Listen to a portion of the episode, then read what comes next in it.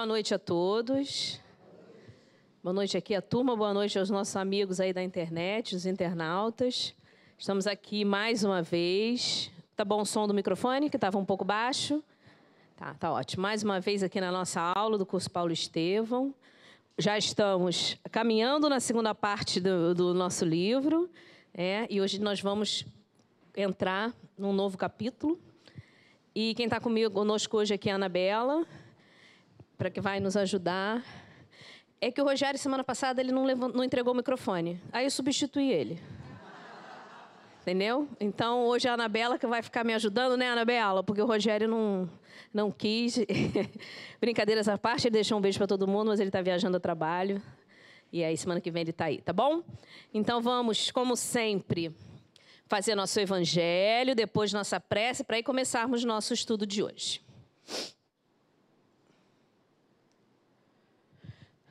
O nosso evangelho de hoje nos fala dos bem-aventurados, os pobres de espírito, porque deles é o reino dos céus. Mateus 5, 3. Continua sendo né, dentro do Sermão da Montanha, todas as nossas bem-aventuranças. Nos diz o seguinte: a humildade é uma virtude muito esquecida entre vós.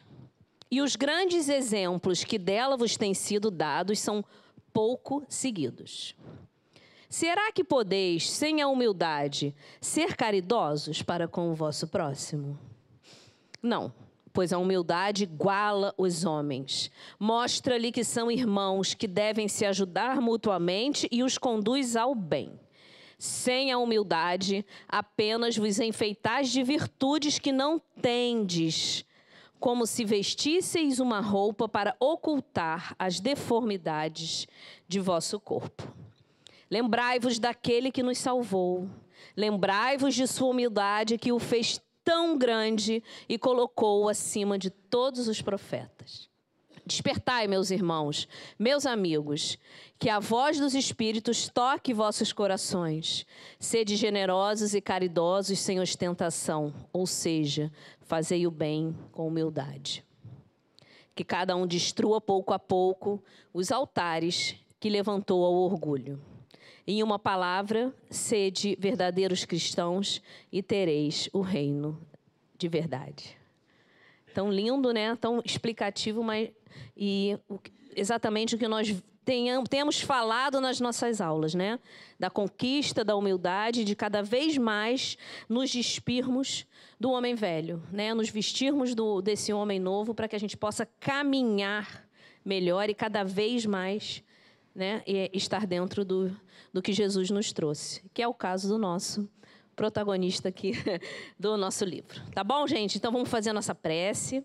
Sempre muito felizes por aqui estarmos, nesse ambiente de tanta fraternidade, nesse ambiente de tanta luz que sentimos o amor da irmã Maria Angélica aqui presente, que todos nós aqui hoje possamos ter percepções aclaradas, corações receptivos, pensamentos ligados ao nosso estudo, que com certeza transcorrerá como sempre nesse ambiente de tanta fraternidade e amor que existe na casa da irmã Maria Angélica, esse oásis de luz, de paz e de bênçãos para cada coração aflito que aqui chega.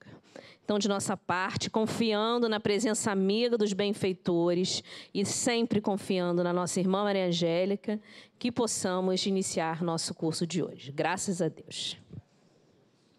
Então, como já tínhamos falado, hoje nós vamos ver o capítulo 2 da segunda parte, é, que se chama O Tecelão.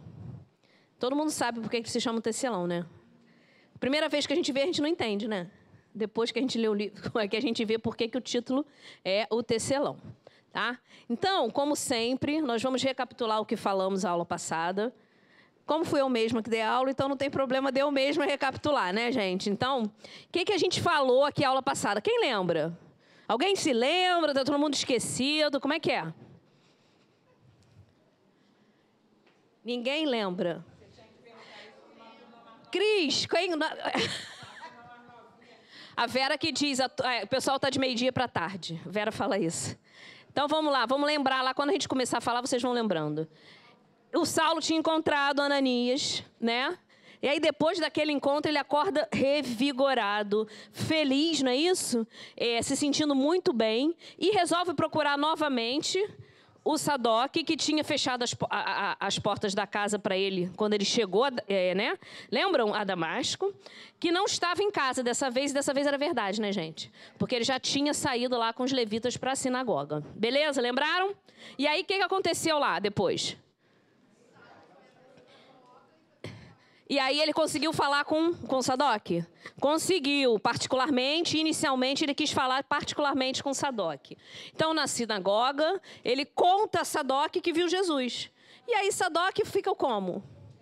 Chocado, né? É, achou que ele tava, não estava bem da cabeça, mas o pior de tudo é que ele zomba né? da, do, daquela coisa, do, da notícia que Saulo estava dando.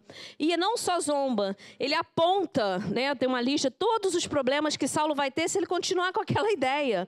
Os problemas com os fariseus, a vida dele, a persona, tudo aquilo que vai, né? vai, vai ficar comprometido. E fala para ele, não vai discursar, não discursa na tribuna. E aí Saulo faz o quê? Obedece obedece? Ele dá ouvidos a Sadoc? Não. Saulo não dá ouvidos a Sadoc e discursa lá dizendo que viu o Messias. E ele começa o discurso já com essa informação, ele não enrola. E aí o que, que acontece? Todo mundo aplaude? Não, né? Acontece o quê? Oh, gente, não cai não. Alvoroço, gente, revolta, plateia grita impropérios. Um levita, quando está naquela confusão toda, resolve acalmar a situação, porque a situação já estava ficando, inclusive, é, bengalas foram atiradas, né? Isso, exatamente. E aí, o levita acalma a situação, convidando todos a acompanharem ele, né, numa oração, é, fazendo um salmo de Davi. E realmente, ele consegue acalmar a situação. Saulo vai embora, não está satisfeito, porque ali naquele momento, ele se sentiu, o homem velho deu uma mexida dentro dele, né, mas ele se acalma, como sempre, ele recorda os ensinamentos de Jesus, ele recorda o que Ananias fala para ele e vai se acalmar aonde? Em Ananias, né? Ele vai procurar Ananias. Ananias não se, não se espanta da reação ter sido aquela, o aconselha e resolve levar ele a uma reunião do, dos homens do caminho. E essa reunião revigora Saulo novamente. Ele fica, ele adora, ele fica encantado com o companheirismo, com o amor que existe lá entre todos os, os componentes daquela reunião. No dia seguinte, ele então já tinha decidido ir para o deserto.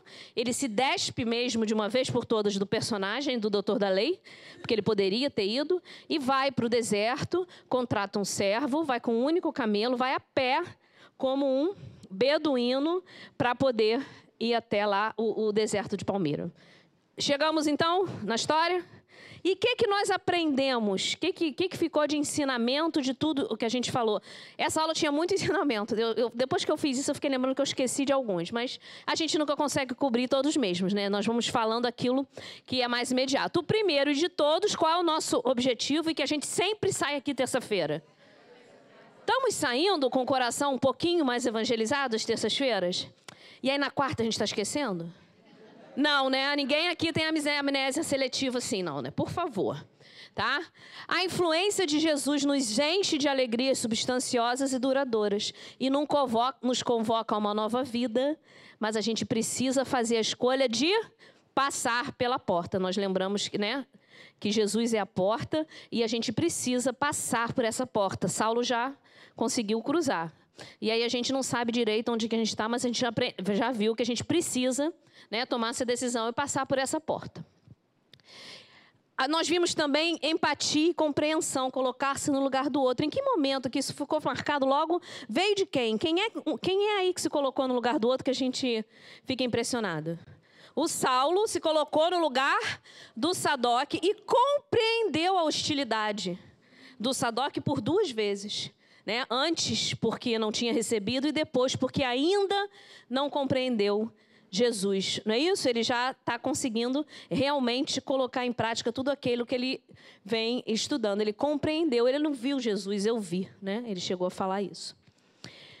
E ele diz em que a gente a necessidade de nós repararmos os erros do passado e regenerarmos as nossas estradas, como Paulo, Saulo ali está fazendo. Quem fala isso é Saulo. No discurso dele, ele, ele diz não, na verdade não é no discurso, ele fala para o Sadoc isso. Tá? Vimos também que nós podemos evitar um mal convidando ao bem. Quem fez isso aí na nossa. acabando com o efeito manada na nossa aula passada? Foi o? Levita, quando convocou todo mundo naquele momento de alvoroço, a fazer o quê? Uma oração, a rezar um salmo, né? De Davi. E aí a gente, no mesma coisa, a gente lembra do poder da prece, né? Que é a prece a gente sabe que é uma prece de coração arromba as portas do céu, não é assim que falam? Aliás, dizem que é uma prece de uma mãe. Isso a gente conhece bem, né? Quem é mãe aí sabe, essas preces que a gente fica doida. Né, Anabela? Liga aí essa desligada. Isso. Se fosse aqui, a gente ia contar a música da irmã Maria Angélica. É isso mesmo. Na hora da confusão, mas aqui não, não jamais vai acontecer isso, né, Anabela? É a nossa prece, né? O nosso salmo de Davi, a música da irmã mas que a, a música da irmã realmente tem um, um, poder de acalmar os nossos corações.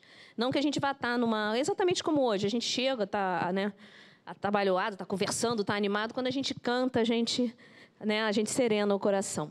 A importância do preparo e do estudo para que a gente possa se habilitar a prestar um, um, um, trabalho voluntário e não só isso, né, na nossa vida. E a necessidade de testemunhar no sofrimento próprio para ensinar. Né? Então, isso é importante, que a gente precisa testemunhar.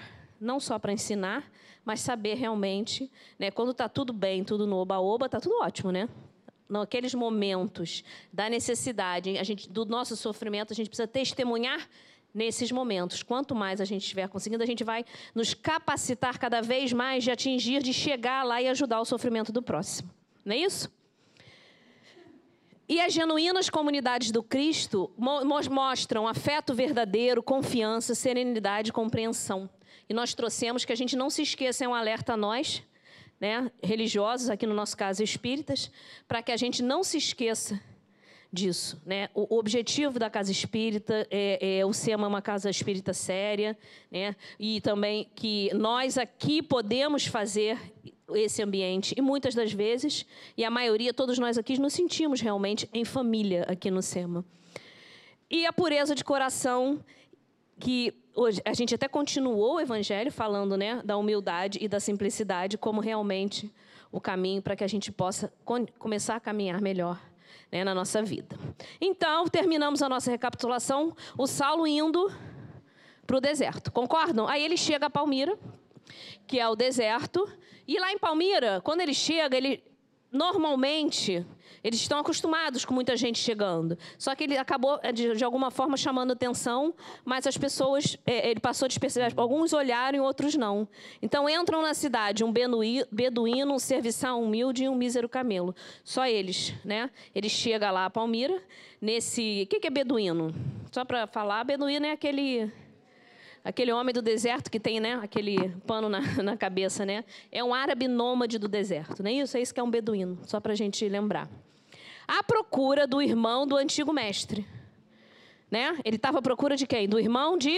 Eu até botei isso entre parênteses aqui para a gente lembrar, porque. Né, de Gamaliel, que era um negociante conhecido e abastado ali do local. Por que ele queria? Ele queria falar, na realidade, com com Gamaliel, mas ele não sabia do paradeiro de Gamaliel. E ele achou que o irmão dele pre se prestaria com maior boa vontade a, a, explicar a ele onde estava Gamaliel. E aí ele vai se instala numa estalagem simples, bem simples. O, o, o livro até diz pobre, né, para se reforçar, se re, re, é, restabelecer da fadiga da viagem. Né? E aí ele não vê que não tem dinheiro para pagar o servo que ele contratou. Que ele estava com pouco dinheiro né? E para pagar o serviço, aí ele propõe ao servo dar um pouco, metade do que ele tinha, para ele não ficar sem nada, e o camelo. E o servo falou que não, que era muito dinheiro, não, que não tinha necessidade, que o animal já cobria as despesas, que ele queria só umas moedinhas para poder retornar. Então ele realmente não ficou totalmente sem dinheiro. Isso aqui está meio instalando hoje. Ok? E aí, que, que ele lá, no momento, ele chegou na estalagem e foi para o quarto. Enquanto ele estava no quarto, ele fez o quê, gente? Coisa que ele mais fazia hoje em dia, além de chorar. Lá no quarto pobre, o que, que ele fez? Refletiu, né? De novo, mais uma vez, ele meditou acuradamente, ou seja, com detalhes, né? Ele estava realmente relembrando item a item, né? Os últimos acontecimentos da sua vida. E aí ele chega à conclusão que ele estava o quê? só. Sem parentes, sem amigos, sem dinheiro. Ele começou, aí ele ficou meio desconfortável quando ele percebeu isso. Mas logo ele se recupera. E aqui a gente começa já a fazer aquela nossa primeira perguntinha, né? Da importância para as nossas vidas, quando a gente puxa do Saulo, das pausas, da reflexão, da meditação. Vocês concordam? Nós somos seres agitados, distraídos e corroídos pelo dia a dia, não é isso, gente? Então, muitas vezes, não necessariamente nos momentos de dor ou sofrimento, a gente que é mais propício, né, a, a gente a acalmar, se nós tivermos essa consciência, porque muitas das vezes a gente não tem essa consciência de tentar refletir e parte para a revolta, né? Mas é a importância daquela pausa, né, da meditação e, e da reflexão do momento que nós estamos passando. Concordo? Para a gente não esquecer. Né? Saulo fez ali e muitos de nós precisamos fazer. Todos nós precisamos e muitos de nós esquecemos. Somos distraídos, a gente entra no, no dia a dia e acaba não fazendo essas reflexões que são super importantes para que a gente aprenda com os acontecimentos que estão sucedendo na nossa vida. Não é isso? Então, vieram os medos e as incertezas nesse momento que ele parou, porém ele começou a se questionar: e se ele não encontrasse o socorro que ele estava procurando de, em Gamaliel? Ele não tinha dinheiro mais, ele estava sem recursos financeiros. Ele ainda, se vocês observarem é, em alguns momentos nesse capítulo, volta e meia ele fala da preocupação com o dinheiro, porque ele ainda realmente está muito envolvido né, no mundo material, que ele vivia no doutor da lei, ele ganhava, provavelmente ganhava bem, né? E ele ainda está envolvido realmente né, com essa preocupação, que é até justa, porque ele precisa subsistir. Ninguém vive de luz. Então ele, ele teria, ele, ele, tem essa preocupação. E ele era acostumado a, um vidão, né? viver no luxo, é. a ter muitos recursos.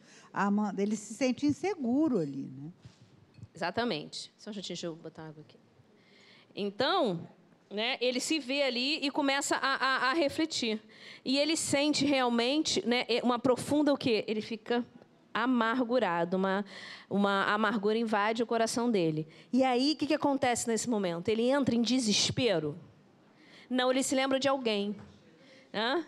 Ele não se lembra? Ele se lembra de quem? Da cena. De Jesus. Eu acho que o espírito dele deve lembrar até hoje dessa cena, né? Eu, toda vez que eu vejo isso aqui, eu fico pensando se bem que já caminhou tanto, já deve ter tido tantas outras né, maravilhosas.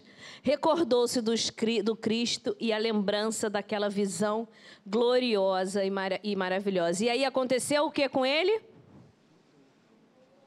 Encheu-se de conforto seu espírito desolado. Será que a gente também se lembra de Jesus? Se lembra de um momento que nos, é, é, nos ajuda quando nós estamos angustiados, amargurados, para que a gente possa encher nosso espírito de consolação? Deveria, né? Deveríamos lembrar lembrar toda, né, tudo que ele nos trouxe, os ensinamentos, como que a gente precisa encarar as vicissitudes da vida, né? A gente vai se evangelizando, né? Tem que ter o, como um medidor que o Rogério criou, o evangelizômetro. Né? A gente tem que começar a criar, a crescer nesse evangelizômetro aí. E confiando, então, gente, olha que interessante. Ele ali estava confiando, ele já estava se entregando. Ele passa a confiar mais em Jesus, que estava, né, do que nas suas próprias forças. E com isso ele acalma o, o sobressalto íntimo e consegue repousar o corpo, porque o corpo dele estava fatigado ali também por causa da grande viagem que ele fez e cansativa, tá? E aí, e nós temos confiado em nós, nas outras pessoas? Ou a gente está confiando no, na providência divina, confiando em Jesus, nos ensinamentos de Jesus? É claro que a gente tem que confiar em nós, senão a gente não vai para frente, concorda? Mas quando a gente está naquele momento que fala assim, Jesus, me segura no colo porque não está dando. Jesus me segura porque eu não estou aguentando. E ele vem e segura, gente. Não sei se vocês já fizeram essa pergunta. me segura, a gente sente a proteção. Então a gente precisa confiar. Né? Confiar em tudo aquilo que a gente está estudando, em tudo aquilo que a gente está compreendendo, para poder é, compreendendo em relação às, aos acontecimentos da nossa trajetória aqui nessa encarnação. Não é isso? Se nós fizermos a nossa parte, ou seja, tá vendo? A gente tem que confiar em nós mesmos. Tem que, temos que fazer. Não é sentar no sofá do coitadismo e dizer Jesus vai me salvar. Vai salvar, gente? Não. A, a salvação de Jesus é o quê? Quem que é a salvação de Jesus? Hã? Espera aí que eu vou te passar o microfone, Patrícia. Ah, vocês estão muito quietinhos hoje. É nossa reforma íntima, né? Através dos ensinamentos dele. Aplicar, entender e aplicar, né? Todos os seus ensinamentos, exatamente. E aí, nesse momento, ele acalma, descansa. Não está escrito no livro, mas ele provavelmente dorme no dia seguinte, né? O que, que ele faz? O que, que ele vai fazer no dia seguinte? Vai procurar quem? Exato. Ele vai procurar Ezequias, irmão de Gamaliel. Ele pergunta na, lá na, na, na, estalagem, rapidamente dizem a ele onde que fica o, o, Ezequias, que era também um homem idoso, de semblante risonho e respeitável. Não temos foto do Ezequias, não tem no projeto. No, no, no projeto tá? E aí ele começa a falar, a contar sobre Gamaliel, como estava o Gamaliel, onde estava o Gamaliel naquele momento. E qual foi a surpresa de Saulo? E com que, de que forma o irmão de Gamaliel, para quem leu, começa a falar sobre o atual estado de Gamaliel? Senil, velho, idoso, caduco, mais ou menos, é isso? Por quê? Porque Gamaliel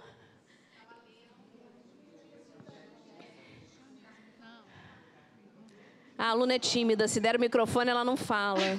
Porque Gamaliel estava lendo as escrituras que ele tinha pego com Pedro em Jerusalém. Estava agindo de uma forma diferente que sempre agia, não estava dando bola mais para o trabalho, trabalho da matéria. Então ele começa a falar que, está, que o Gamaliel está muito diferente. Passa dias em uma cabana abandonada, à sombra de tamareiras e um oásis. E ele vai falando e o Saulo vai se sentindo mal com o julgamento de como ele estava falando do, do, do, do irmão. Só que, na verdade, ele devia lembrar que ele também pensou a mesma coisa de Gamaliel. Não é verdade? Isso aí, Ana Bela, eu hoje estava relembrando, aconteceu é. exatamente isso. Ele teve ele, a mesma quando sensação. Ele falou lá, tá doido, coitado. A Gamaliel falou, não tá... estou senil, não estou louco. É exatamente isso, foi muito bem lembrado lendo e meditando acerca de um manuscrito sem importância. Olha. Quem é que era esse manuscrito sem importância? O evangelho que Levi tinha deixado, as anotações de Levi, de Mateus, não é isso? Exatamente tudo que o Saulo pensava anteriormente desinteressado das práticas religiosas, porque as práticas religiosas eram as práticas de culto externo da sinagoga, não é isso? Então, para ele, ele não queria mais saber dessas práticas, até a religião, Gamaliel, que era um mestre, né, tinha abandonado. Realmente, no universo das pessoas, do irmão, da família de Gamaliel, deve ter achado que ele não, que ele estava realmente fora do normal, né? E idoso como ele era, estavam ligando uma coisa a outra alheio, alheio ao mundo. Não estava, né? Estava lá só fazendo a sua, as suas meditações, mas para eles estava alheio ao mundo. Pior de tudo, falando de visões do céu de um carpinteiro que se transformou em Messias do povo. Ou seja, assinou o atestado de que, coitadinho, que o Gamaliel não estava bem. Então, como é que os parentes estavam é, pensando? O que, que os parentes estavam pensando dele? Não só, né? O... Eles começaram a não, a não entender esse comportamento e começaram a elocubrar. O que será que está acontecendo com ele? É a idade avançada? É a diferença no ambiente, que ele havia se mudado de Jerusalém para né, Palmira? Ou será que é a alteração do clima também, que o local era diferente? Ou ausência de trabalhos, ele já estava meio que aposentado, ele se retirou lá do. do ela está rindo, não sei porquê, já entendi. Ausência de trabalho dá problema? Dá. Tem pouco tempo. Tem pouco tempo. Né? Então, gente, será isso? Aí eles, eles começaram, eles entre si, não só os irmãos, mas ele tinha filhos também, o Ezequiel, parentes ficavam elocubrando isso. Mas eles respeitam, mais importante, como ele era o Gamaliel, né? E, e, o irmão dele, inclusive, disse: Eu devo tudo a ele. Foi ele eu que cuidou que ele de era mim. o irmão mais velho. Tudo quando eu era jovem. Que ele era o irmão é, mais velho. O Ezequiel tinha muita gratidão e toda a família tinha muito respeito. Por esse respeito à pessoa, a ele, ninguém contradizia, ninguém estava contradizendo ele, né? E não procuraram entender também a proposta da nova crença. Manuscritos sem importância, eles não quiseram. Provavelmente Gamaliel falou, né? Ele deve ter pregado também na família. E eles não quiseram, não procuraram não entender. Olha só, preconceito religioso e etarismo, né? Ele já está velho, e, né? A, o que ele está fazendo aí, essa religião, não nos interessa, e, além de tudo, ele já está passando do, do, da idade boa, né? E, mas também assombrados pelas perseguições, com receio das perseguições. Vendo isso aqui também já é aí entrando o interesse pessoal né? com receio das perseguições que realmente estavam muito fortes na época, é, as notícias, porque as notícias já tinham chegado lá, eles não quiseram nem saber o que, que era. Para quê que vão criar caso? Se estão sentados na cadeira né, do conforto da, da mesmice. Eu não estou aqui, a gente aqui não está falando que a família do Ezequiel era má, que o Ezequiel era má, nada disso. Né? Nós estamos só enfocando essa forma de como a família encarou a transformação, a mudança de atitude de Gamaliel, ok? E aí, ele, mas ele fala para Saulo onde está Gamaliel e Gamaliel vai ao encontro, perdão, Saulo vai ao encontro de Gamaliel. E aí, quando eles se veem, muita alegria. Saulo, agora Saulo vai chorar mesmo, né? Saulo é, dá um abraço afetuoso e beijo nas mãos. Olha lá encarquilhadas e trêmulas. Ele começa a perceber que o Gamaliel realmente não estava com vigor físico. E ele já tinha perguntado ao irmão se ele. Mas e os médicos dizem o quê? Os médicos dizem que ele já não tem a mesma condição física, que ele realmente já está com problemas físicos pela idade. Então ele já foi preparado de forma a encontrar um Gamaliel mais idoso, né? mais, mais velhinho. Oi? com sintomas de profundo abatimento. Por quê? Porque é, estudar o Evangelho de Jesus deixa a gente assim? Não, porque ele realmente estava mais idoso. Ou a saúde dele também já não estava, né? Ele não, né? não, se, não se fala em nenhum momento com a idade dele, né? Tudo é. indica que ele, ele, ele era o. O supra-sumo da idade, né? O top lá, do né? sinédrio. É, ele é. deve ter sido, porque o, o, Ezequiel, que já tinha filhos adultos, disse que devia tudo a ele, como se ele tivesse criado é, ele. Isso. Então eu acho que ele, ele seria bem, talvez bem idoso. O, o, filho, o, mais velho dos irmãos. A Patrícia está dizendo que a expectativa de vida era menor naquela época, sim. É. Né? Tanto que Saulo tinha 30 anos. Né? Ele, 30 anos, é, é, ele era considerado jovem, mas né, ele já, já tinha um cargo super né, avançado lá, porque as pessoas realmente viviam menos. Não, é porque realmente é, essa expectativa não havia medicina muito pouco, muito precária Isso, ainda. Isso, a expectativa de vida era né? menor, né? era muito, imagina, muito diferente, né, gente? Completamente a, diferente. Nós vivíamos as menos. As dificuldades né, na época, hum. ele estava enfraquecido. Exato. Né? Ele estava mesmo enfraquecido. E Saulo, no auge da idade, 30 anos, é novo, né? Isso, condições. Ele estava numa vida mais. Provavelmente estava comendo menos. Já devia estar, tá, né? Tanto é, que ele vivia estava... de tâmara, né, é. ô, Tuti? Ele tinha se retirado para o deserto para poder meditar. uma cabana abandonada. Ele não estava ali no luxo da casa do irmão. Isso, ele estava no, no com, com assistência do irmão. O irmão fala isso, que assistia ele em tudo, mas ele estava sozinho lá no deserto. Os cabelos mais brancos, a epiderme sulcada de rucas e uma palidez indefinível. Ou seja, ele estava num, num, num, momento ali fisicamente bem diferente do que Saulo tinha deixado ele anteriormente, quando ele disse que ia se retirar para o deserto e deixou Saulo no local dele, no, no, na posição dele. Vocês lembram, né? Que Gamaliel deixou Saulo na, na posição dele. E aí, após relembrar em Jerusalém os amigos, Saulo conta a Gamaliel do seu encontro com Jesus as portas de Damasco. E Gamaliel fala assim, gente, não foi à toa, então, que eu realmente eu acreditei na coisa certa, né? Gamaliel se emociona, né? Ele não havia aceitado Cristo em vão. Ao terminar o relato, Saulo está em prantos, né? Como ainda... diz o Rogério, completamente desidratado. É, desidratado. Ainda bem que. Será que antigamente tinha sinusite? Porque se eu chorar muito, eu morro de dor de cabeça, fico com sinusite o tempo Sempre todo. Aconteceu. Já devia ter, né? Mas no deserto não tem, é seco. Ah, não sabia o nome, né, Cris?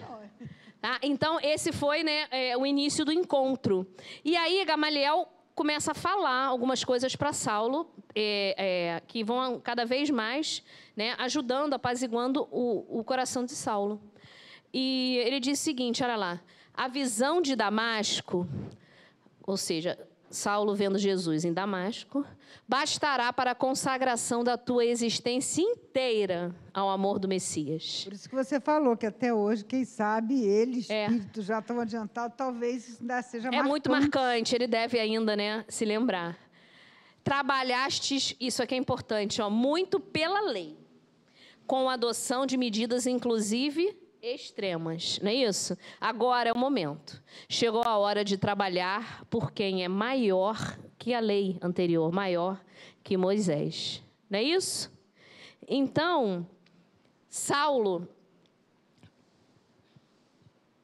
diz que está sendo é, é, objeto de singulares e radicais transformações. Ele fala para o Gamaliel que ele realmente está se transformando, está compreendendo, está entendendo que aquilo ele está interiorizando e aplicando. E aí, o que, que eu vou perguntar agora para vocês? Que vocês já não aguentam mais. Qual é a minha pergunta? Boa, Regina. E nós? Desde nosso encontro com Jesus, será que a gente já notou alguma transformação? Porque a gente já se encontrou com Jesus? Não?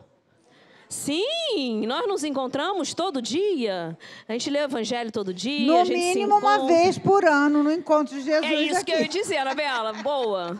Pelo menos uma vez por ano no encontro de Jesus a gente se encontra com ele. Né? Você se encontra no dia do passe infantil, né, Cris? Com o Eduardo. Então é isso, a gente se encontra. Nós, nós nos encontramos com Jesus terça-feira à noite?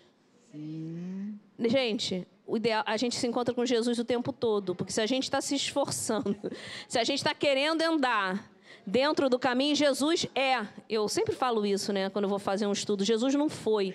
Jesus é. Ele está dentro, dentro de nós e na nossa caminhada hoje em dia, atualmente. Não é isso?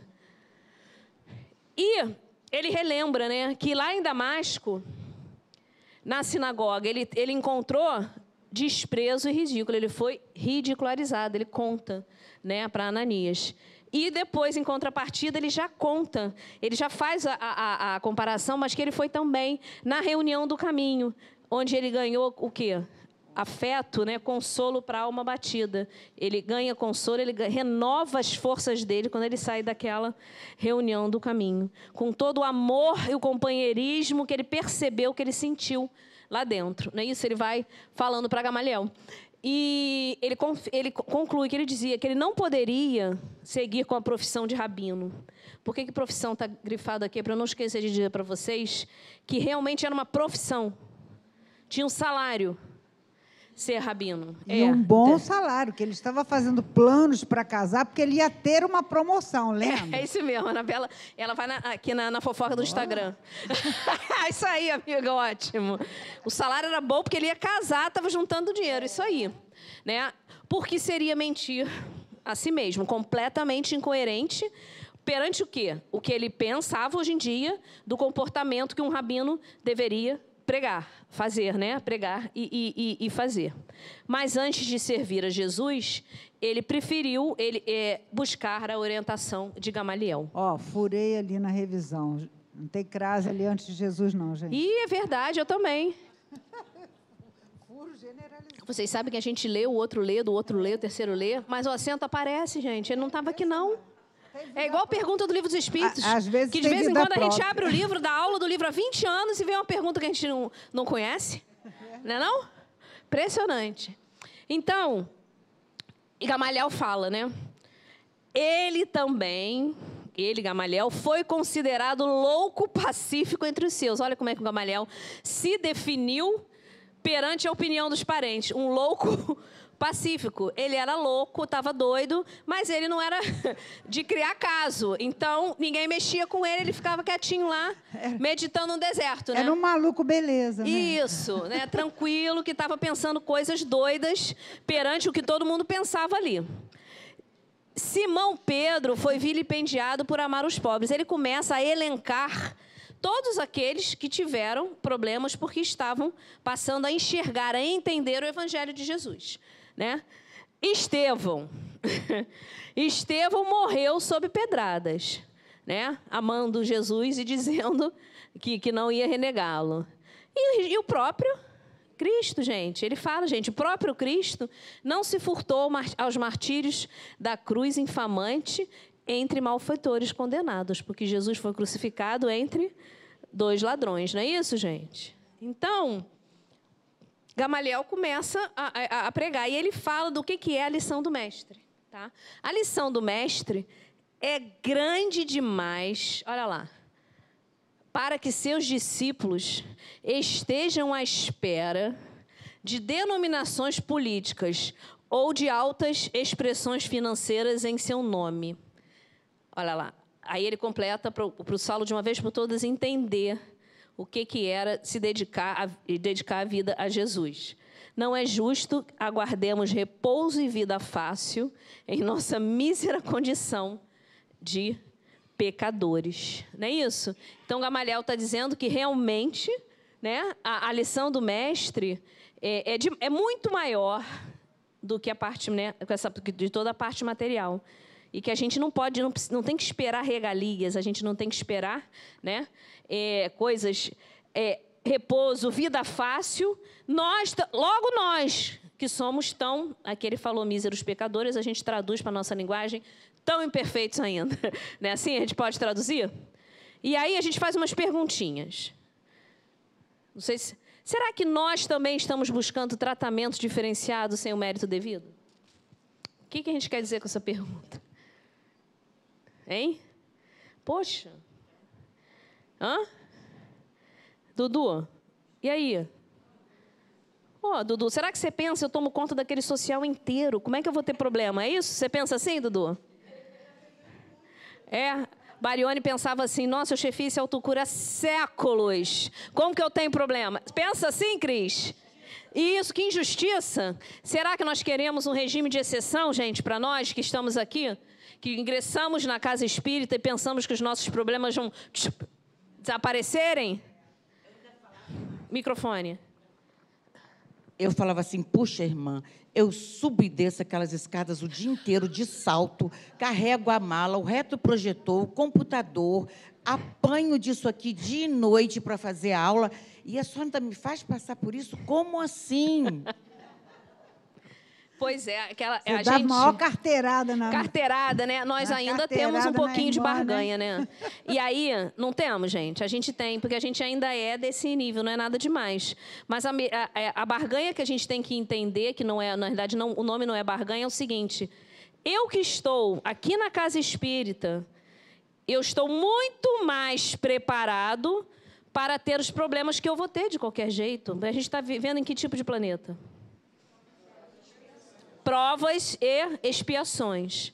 Fora aqueles espíritos super ultramencionários que por acaso estejam é, encarnados aqui entre nós para dar o exemplo, nós ainda temos que passar por muitas provas e expiações e acontecimentos que vão nos trazer realmente angústia, sofrimento, problema, às vezes, né, aquela coisa mais séria, menos séria, mas nós temos realmente uma caminhada de provas e expiações.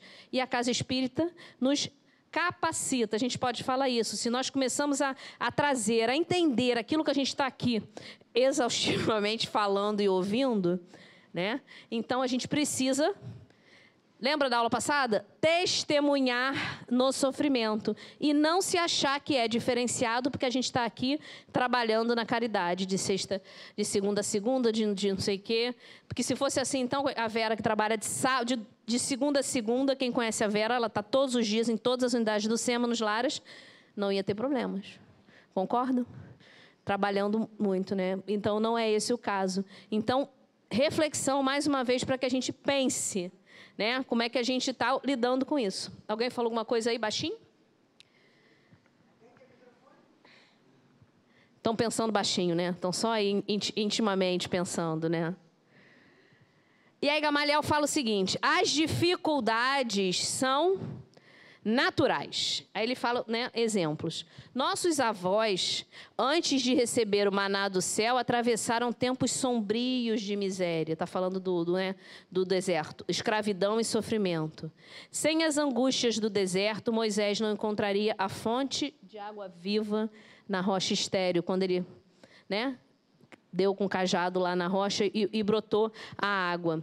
E o que seria então essa terra da promissão? E aí, para quem leu, ele, ele pega agora e fala que ele, enfim, entendeu o que, que era a terra da promissão, que os profetas falavam. O que, que é a terra da promissão? O evangelho de Jesus, né?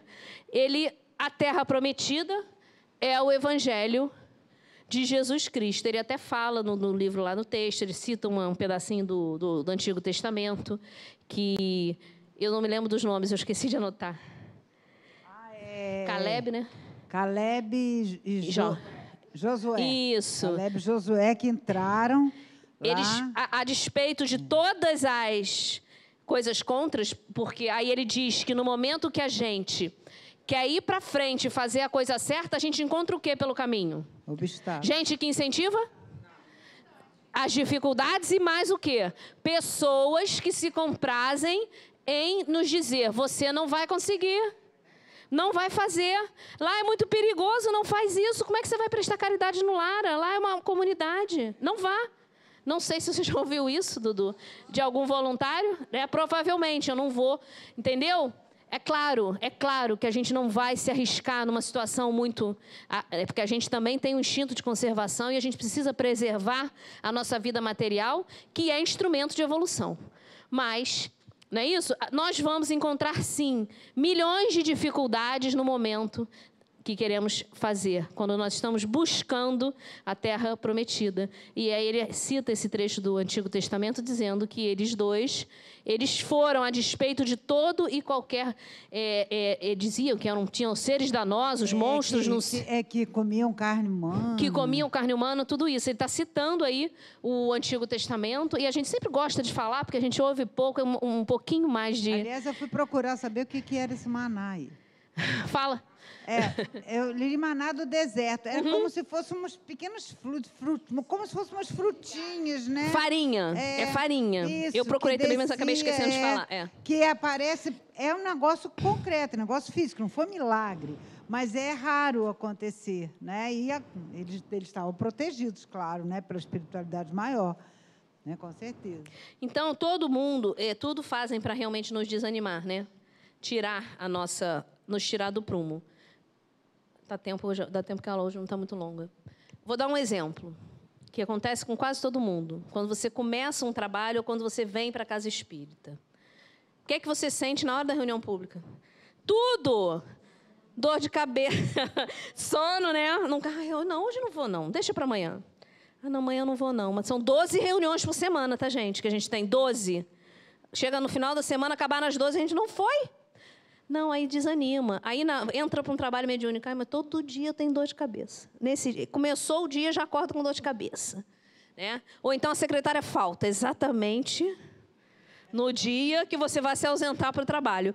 Isso acontece, não tem como, é isso aí, ó. A gente tem que esperar, as dificuldades vão acontecer. Nós precisamos ter o quê?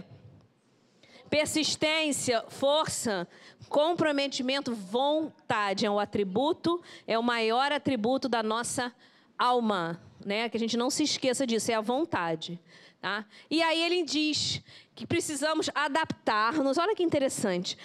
Adaptar-nos ao Evangelho é descobrir outro país cuja grandeza se perde no infinito da alma. Porque essa construção, gente, é aonde? É externa. A terra prometida está lá no, depois do deserto. Né? Está em nós, não é isso? Eles não encontraram a terra prometida. É que nem Jesus sempre falou do reino de Deus. Né? Todos os, todos os ensinamentos de Jesus mostravam que, que o reino de Deus está dentro de nós. É isso, a construção é interna. É por isso que ele fala: o país cuja grandeza se perde no infinito da nossa alma. Ele está lhe dando né, a lição para o Saulo. Tipo assim, Saulo, segue. Vai em frente, ele está ali falando, né, para o Saulo. E Saulo, ele está realmente animado, mas ele começa a pensar de novo em quê? Mas como é que eu vou fazer tudo isso se eu não tenho dinheiro, né? A sabedoria do ancião renovava-lhe as forças. Seria indispensável simplificar a vida e recomeçar a luta. Mas como? E aí, né? A gente tem que se colocar no Como? lugar dele, né? De repente é uma queda brusca. Como? Ele não estava é. acostumado com isso. Vontade ele, ele tinha. Ele parou para pensar como é que eu vou conseguir continuar é. me mantendo. Ele ali parou para pensar. E aí Gamaliel falou assim: eu sei que a sua família é abastada, que seu pai tem dinheiro, mas ele não é eterno. Gamaliel fala isso para ele. Ele já é um senhor, ele vai morrer, desencarnar um dia. O pai de Saulo realmente era abastado, mas e se este não estiver presente amanhã? O que, que você vai fazer? E Gamaliel, para variar, começou a, a dar dica para ele do que ele precisava fazer. Hã? Dá o jeito. Até agora, essa parte é muito interessante. Foste rabino da lei. Olha só, ele dizia que ele era preocupado em, em caçar os, os, os erros alheios. O rabino da lei, preocupado com os erros alheios, ganhavas dinheiro vigiando os outros. Era o ofício dele, né? Na vigilância dos outros. Agora você tem que recomeçar a tarefa como homem. Ou seja, o que, que, é isso aqui? Ele, né? Dele, cuidando da vida dele. O problema é de trabalho, de esforço pessoal. E aí ele faz o seguinte, uma coisa que Saulo não tinha pensado. Saulo, você vai recomeçar como você começou, como você aprendeu em criança. Recomeçar com o que aprendeu na juventude, que é ser tecelão.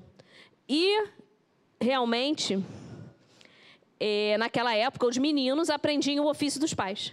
Não é isso? Os judeus, eles, eram, eles ensinavam o ofício dos pais. E Gamaliel termina constatando que todo trabalho honesto está selado com a benção de Deus. Ou seja, não tem problema de ser humilde, de não ser o doutor da lei, né? E depois eu estava até lembrando, lá na frente já um pouquinho, quando ele vai mexer no, te, no, no tear, é, é para aula que vem, ou na outra, eu nem sei, que a pessoa olha as mãos. Fala, que mãos são essas? o amigo lá, que vai, quando ele vai sentar para tecer junto, que, que mãos são essas? Mãos delicadas, né? E aí, Saulo lembra de quem nesse momento? De Jesus, que não se furtou. Ih, não, peraí, gente, pulei, peraí. Eu tava, mas ele estava sem dinheiro, não é isso? Ele começou a pensar: o que, que ele poderia fazer? Voltar a Jerusalém? Não, porque iria se arriscar demais. Eu acho que a, inverteu a ordem, tá, gente? Mas depois, porque não era para ser esse, mas não tem problema que a gente a gente entende. Hã? E aí, né?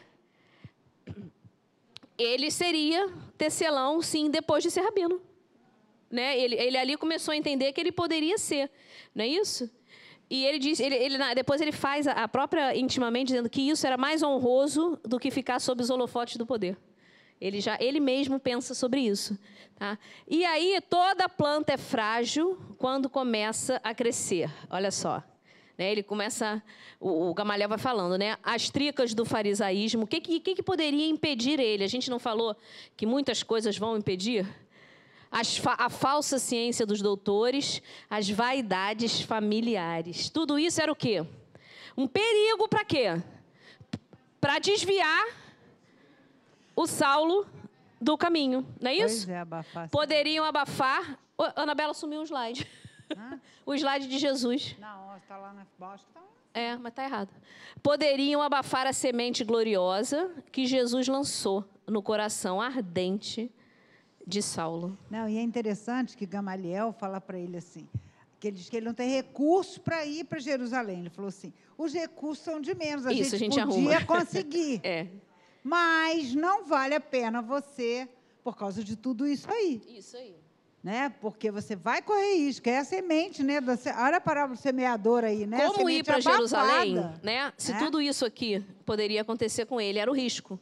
O risco. Entendeu? E aí ele, né, é, ele fala do irmão, o Ezequiel.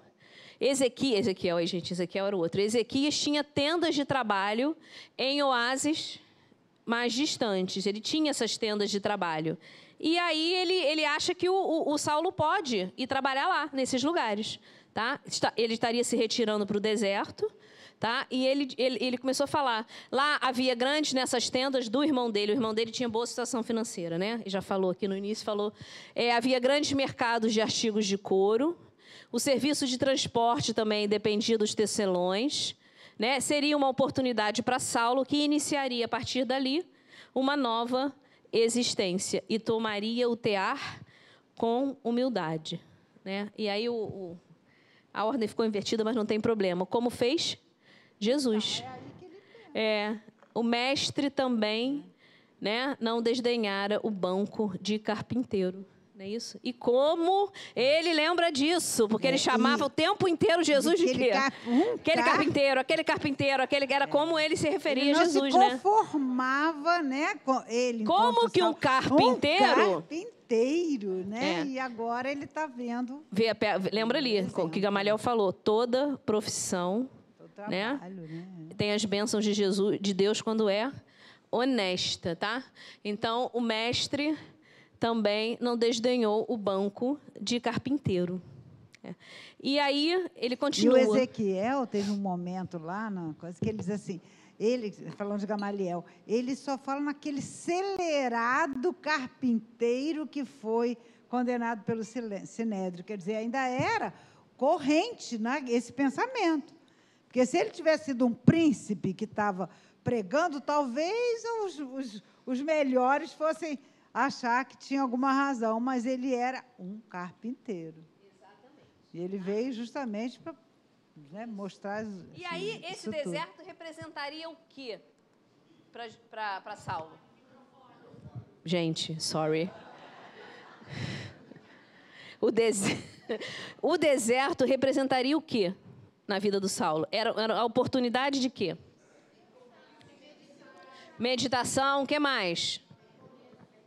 Recomeço. É, recomeço dele, pensando no que ele poderia ser no futuro, né? Isso. E, além de tudo, tem. íntima. Estudo. Mais uma coisa. Trabalho. Fala, Cadu. Cadu quer falar lá, Anabela. Não é a Alice, não. É o Cadu. Eu acho que o grande simbolismo aí também seria ele se dispor do homem velho, né?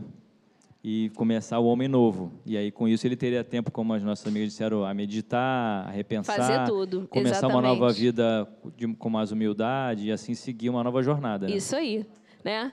Consolação, trabalho e silêncio. E com isso ele ia edificar esse né, homem novo, se despir do homem velho e edificar o homem novo. Eu acho que assim, né, essa, essa oportunidade dele se encontrar consigo se encontrar, mesmo. É se encontrar ali naquela. Fala, Carlos, ó, Carlos, agora lá do outro lado, estou te dando um trabalho danado hoje. Quem? Carlos.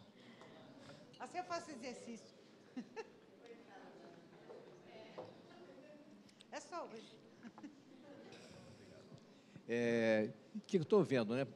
Fica parecendo que o, o Gamaliel teve uma outra visão de Jesus também, né? Porque ele se tornou assim super bonzinho e além disso, né? Que ele, ele era mentor de quem? Do Saulo. Quer mentor dizer, do Saulo. Mentor, se era mentor do Saulo, é. ele, ele, devia ter. É, quer dizer, ele era uma, uma, uma, pessoa ponderada, mas devia dar aquela, é, várias. Ele já tinha despertado. Ele era um doutor da lei, né? Uhum. O doutor da lei, vamos dizer assim, top no momento, porque ele era o máximo. Né? Mas ele já era um doutor da lei que já tinha compreendido hum. a lei e certo. não só a lei disciplinar, né? Tanto que desde aquela, assim que ele teve o primeiro contato com o evangelho, ele começou a pensar direito, mas desde o início é dito aqui na obra que, pelo que a gente entende, que ele já era realmente um espírito com mais conquistas, já já está falado. E ele realmente fala, Crisinha ele visita É isso que eu ia falar, fala. É, quando, quando ele, ele, visita a Casa do Caminho, encontra quem? Quanto quem ele encontra? Na Bela que deu essa aula. Eu esqueci o nome. Samúdio, como é que é o nome dele? Sadônio, eu estava viajando. Sadônio. Samônio, que tinha sido amigo, né, abastado como ele, e ali estava abandonado pela lepra, pela família. Ele ficou muito chocado. Fala, Carlos. Pois é, mas eu acho que tem aí um certo simbolismo, né, dele, né, é, falando que ele estava velho, é, vamos dizer assim, carcomido, né? que é, nunca é tarde né, para esse. Com certeza. Ele foi, ele foi né, vendo, assim. foi entendendo. E, e, e, nos mostrando né, que a gente não deve também adiar as, as nossas mudanças, né, que a gente fica querendo, mesmo com. É, nós, que nós tenhamos essa bagagem espírita, né? Às vezes a gente fala assim, ah, não, deixa para outra encarnação, eu faço isso assim. Não, é hoje, fazer, Carlos. É, hoje, eu, evangelizômetro. eu sei, mas a gente, de vez em quando, tenta Sim, postergar, às vezes a gente assim, não pensa, não, gente, isso não é para mim, não. Né? Vocês não pensam isso? É isso que o Carlos está dizendo. Não, isso não é para mim, não. Isso eu não vou conseguir. Não é isso que você está falando, Carlos? Não é hoje, não. A gente não pode adiar. Né? É, Gamaliel e, já estava caminhando é, e ele vamos, entendeu mesmo a, é, todos os ensinamentos de Jesus. Não vamos esquecer que é. Gamaliel, ele, ele era neto de Hilel, que foi um grande ah, rabino, é, né, na história, na Bíblia está lá, ele já pregava o amor. Isso. E Hilel é o Eliu, que veio em Brasil, coração do mundo, pátria do Evangelho, aqui, junto com Jesus e tal. Quer dizer, um espírito já evoluído. Então, não foi tão de repente, ele também já era. Claro, era fariseu. Era Isso, fariseu, ele era, Cumpria mas... as leis, né, de acordo com o que eles acreditavam. Mas ele tocou, tocou sa, sa, é, Samônio. Samônio. Ele se tocou profundamente quando ele viu o amigo dele, que era rico, que tinha tudo, proprietário, não sei o que lá, naquela situação. E ele quis ir na Igreja do Caminho, né? Ele quis ver, ele quis conhecer. Ele pegou os manuscritos, é, Gamaliel pegou o manuscrito de, de, de, de Levi, Pedro deu a ele. Não é isso, gente? Então ele deu, ele deu, Pedro deu a ele. É, por isso que ele era o mestre, né?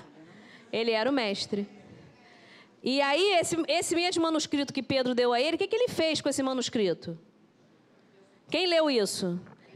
Depois ele deu para o Paulo, ele deu para o Saulo, mas antes de, de, de, Quantas vezes ele copiou? Três, gente. Copiou três, três vezes o Evangelho de Mateus. Pensa bem naquela época. Como é que escrevia? A dificuldade, a, a pena, nem sei como é que era, a caneta, os papiros, né? Que tinha que comprar os papiros. Que caneta, Copiou três vezes. Né? O Evangelho de Mateus é grande, gente. E a gente reclama de tirar xerox. Hoje em dia a gente não quer, né, nem, não quer nem escanear o documento para mandar, né? É hoje em dia. A gente não quer nem escanear. Xerox nem existe mais. É. Né, Anabela? Oi? Isso, minha amiga Dudu. Eu ia falar isso agora. A Dudu está falando que esse, essa cópia ele usou para quê? Para que ele vá memorizando e interiorizando. Ele falou que ele já sabia tudo, ele tinha conseguido memorizar tudo. E aí ele faz o quê com, com o evangelho? Gamaliel, né? Entrega a Saulo uma cópia completa ele das anotações o original de Levi. que ele recebeu de Pedro. Ele entrega o original. Ele recebeu. A, a, a, a, a Saulo. Aí o Saulo até fala, ué, mas espera aí. Isso aí foi um presente, foi uma recordação de Pedro. Como que você está me dando? Ele falou: Não, não tem. Eu estou te dando porque, eu, em primeiro lugar, eu quero que você chegue lá na casa do caminho para falar com Pedro e ele identifique quem você é e que eu te dei esse evangelho. E ele disse também assim: como assim, eu já estou no fim da minha vida, você está começando a pregação né, é, de, de Jesus. Vejo-te, ele profetiza, então, nesse momento, Gamaliel profetiza: Vejo-te no futuro, dedicado a Jesus, com o mesmo zelo ardente com que te conheci, consagrado a Moisés, porque ele era uma personalidade vibrante, ardente, mente trabalhando, só que agora ele ia fazer o quê? Converter isso tudo para os ensinamentos, para divulgar a boa nova, os ensinamentos de Jesus. Se o mestre te chamou ao serviço, é porque ele confia na tua compreensão de servo fiel. Então, quando nós somos chamados ao trabalho, a gente vai pensar que não dá conta? Alguém aqui pensa nisso? Eu da palestra? Que isso? Não posso. Eu é, é, evangelizar, não. Ir para a reunião mediúnica, Deus me livre, eu não sei não, tenho até medo.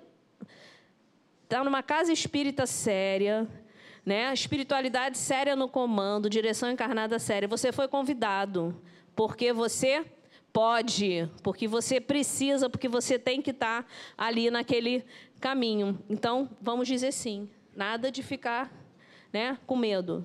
Normalmente as pessoas não querem ir para reunião mediúnica, né? Mas quando a gente vai, a gente adora, né? A gente não. E aí, é, ah não, já eu só tinha aqui a, a minha orientação da, não, esqueci de falar das cópias. Gente, e aí Gamaliel deixa então a Choupana e vai lá, lá no deserto com Saulo e vai lá para a casa do irmão, porque ele quer pedir ajuda ao Ezequias.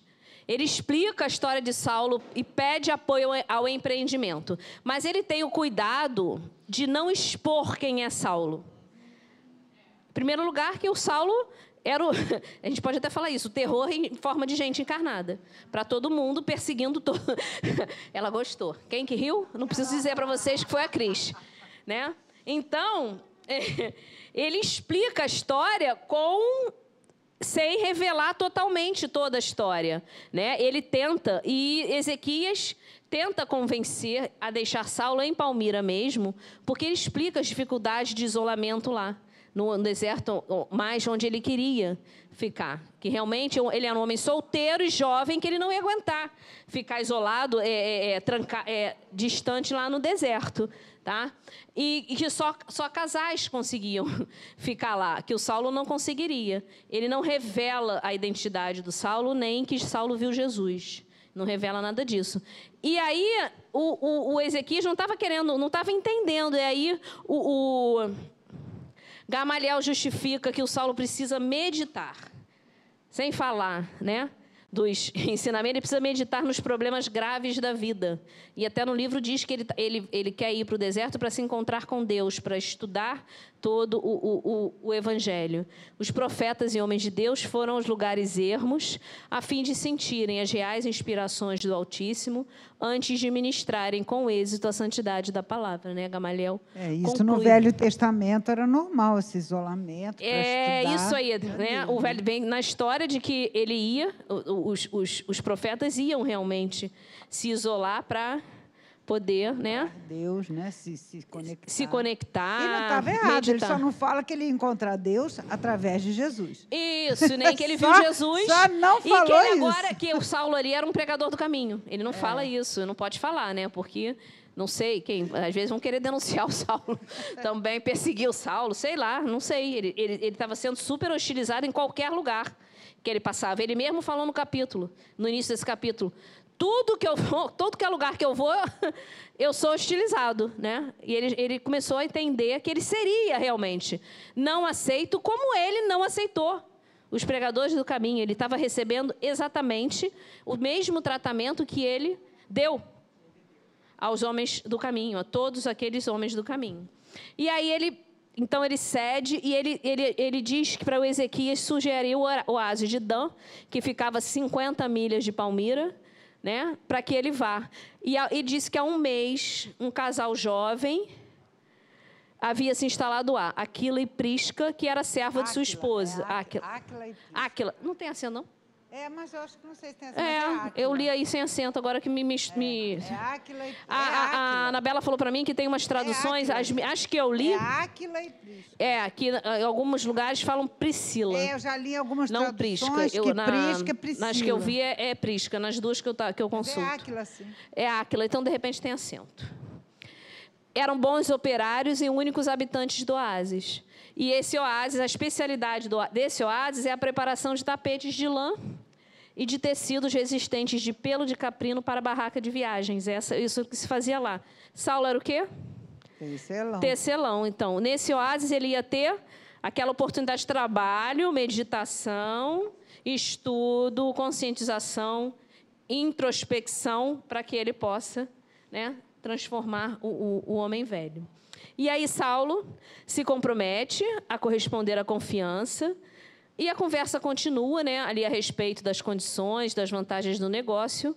E em três dias, Saulo vai partir para o oásis de Dan. E aí, cenas dos próximos capítulos, né? Porque a gente vai ver. Hum? Exatamente, a gente vai na, encerrar esse capítulo. Mas o oásis de Dan é lindo, né? É, eu pesquisei o oásis de Dan. Aí vieram algumas imagens, eu peguei uma delas, dei uma Bonito. Uma camufladinha aí, uma mexida, né? Efeito então, artístico. Dei, dei um efeitinho. E então aí a gente tem a segunda parte do capítulo na aula que vem. Gente. Leiam, gente, é, é lindo. Maravilhoso. Lindo. Não deixem de ler, porque a gente não eu não consigo trazer a maravilha. Então leia depois. Não consigo trazer a maravilha que é eu fiquei aos prantos lendo essa, esse capítulo. Em alguns momentos a gente uma emoção que dá uma coisa é muito lindo, tá? E aí, hã? Hoje a gente acabou um pouquinho antes. Se alguém quer falar alguma coisa, ainda temos cinco minutos. Olha, a gente vai chegar à conclusão. Quem é que faz essa aula demorar então? Rogério. São a coisas que a gente só Rogério. faz com um amigo do peito, que é, no caso aqui, eu, eu e Rogério. Rogério é meu irmãozinho mais novo, que eu falo com ele, sempre. Então, gente, vamos fazer a nossa prece, agradecendo demais por essa aula, por esses momentos de esclarecimento que a Casa da Irmã Maria Angélica nos proporciona, por esses momentos de fraternidade entre todos nós aqui e o pessoal que assiste a nossa aula também remotamente, que possamos cada vez mais entender e interiorizar todos os ensinamentos de Jesus que essa obra nos traz com tanta beleza e com tanta propriedade. Então, sempre muito gratos por fazermos parte desse trabalho, por estarmos juntos estudando essa obra, que possamos encerrar a nossa aula de hoje. Graças a Deus. Aula que vem, o tecelão. Segunda parte. Beijos. Fiquem com Deus.